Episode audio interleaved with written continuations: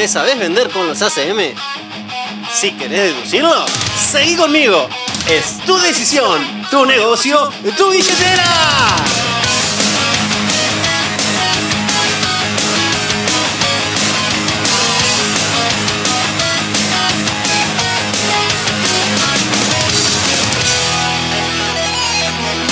Buenas tardes, buenas noches, buenos días, a la hora que sea que estés.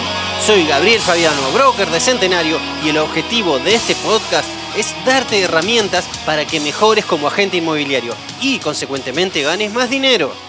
Porque tu progreso como agente es directamente proporcional al progreso de tus ingresos. Y antes de empezar, te pido referidos. Por favor, mándame referidos. Y también compartile esto a quien gustes. Ahora bien, entregas de ACM. Antes de ir a este punto, quiero ir a las bases. ¿Cuál es nuestro objetivo como agentes? Por si no sabes la respuesta, te la digo. Ser los agentes inmobiliarios de confianza preferidos y recomendados por todo nuestro círculo de relaciones. Entonces, ¿cuál es el objetivo de entregar el ACM? ¿Captar la propiedad? No, claro que no.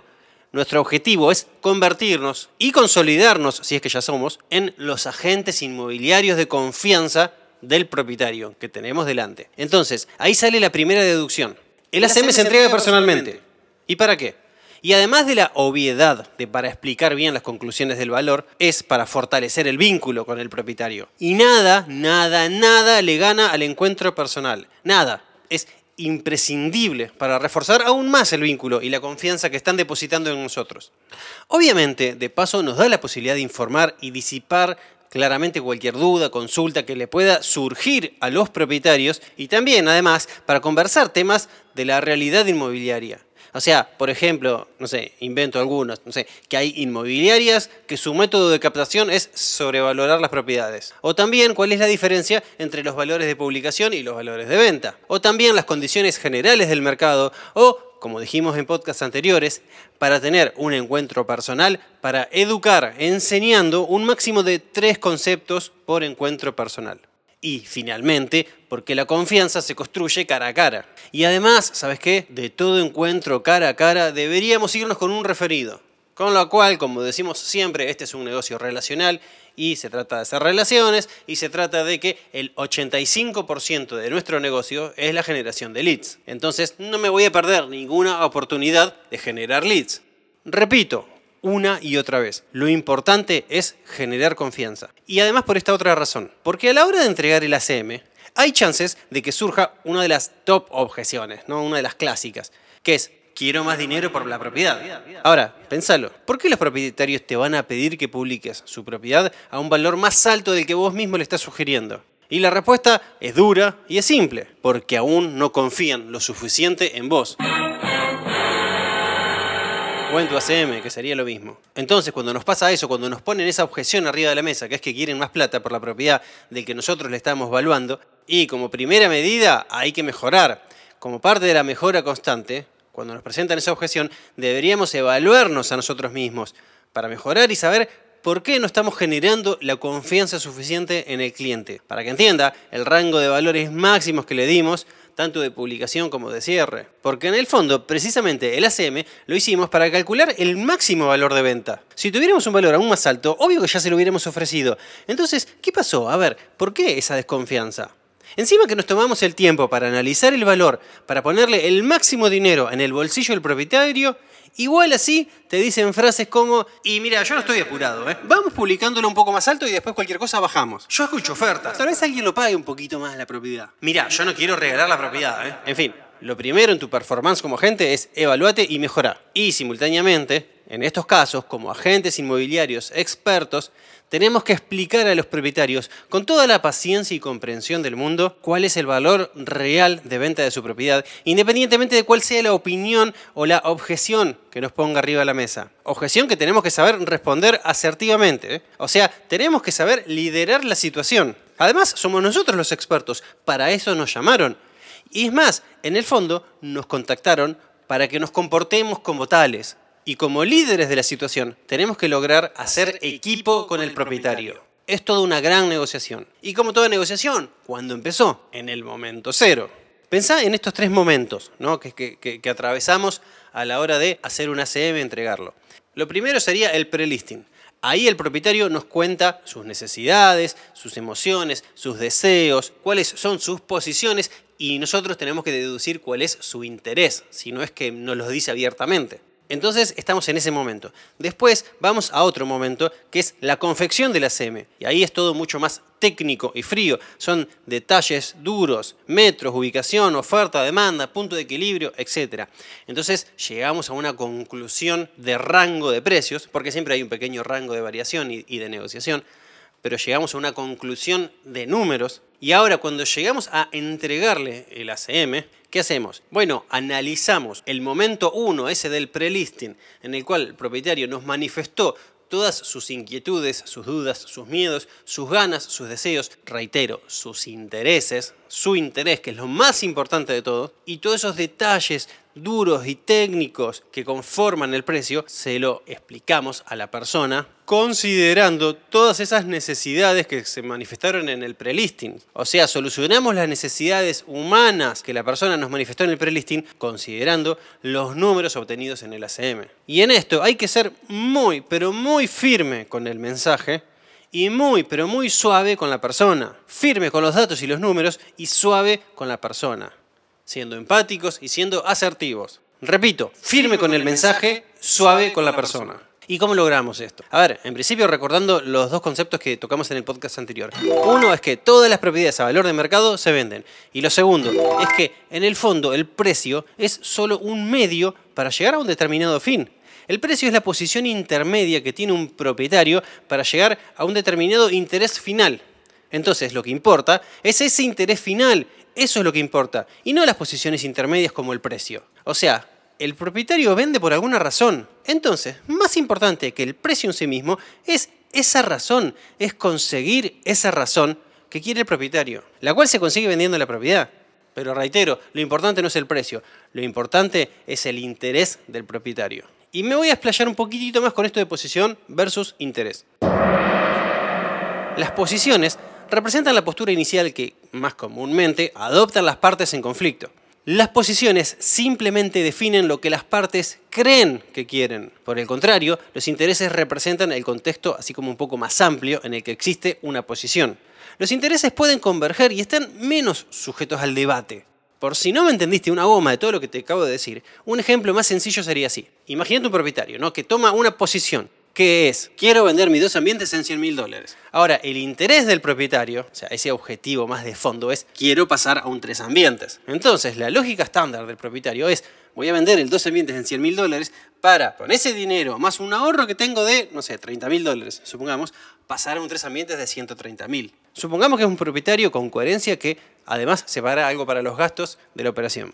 Entonces, es lógico que el propietario defienda su posición intermedia de 100 mil dólares, porque en el fondo lo que busca es querer defender su interés final, que es llegar al tres ambientes. O sea, es lógico que defienda esa posición, pero ojo, es lógico dentro de su ignorancia y dentro de su falta de experiencia. Y ahí nosotros, como expertos en objeciones, ¿qué hacemos? No la evadimos, no la negamos y no la afirmamos. Entonces, conversamos sobre el tema, validamos la lógica que tiene el propietario, pero con la información que tiene disponible, y luego aportamos nueva información para obtener mejores conclusiones y mejores resultados. O sea, vamos a guiar al propietario a su interés, lo vamos a liderar. Entonces, en estas situaciones lo realmente importante es hacerle entender al propietario que ponga delante su interés en este caso su proyecto de pasar a tres ambientes, por sobre su posición, que es en este caso un valor determinado de 100 mil dólares. A ver, piensen que las personas somos emocionales, ¿no? Y los propietarios, además de clientes, son personas, ojo. Y entonces también son emocionales. Con lo cual, es lógico que tomen decisiones emocionales por posición. Como por ejemplo, publicar una propiedad a un valor sobrevaluado, sin considerar con detalle cómo afecta esto su propio interés, cómo esto afecta a su propio proyecto. O sea, cómo estas decisiones están afectando su propia vida.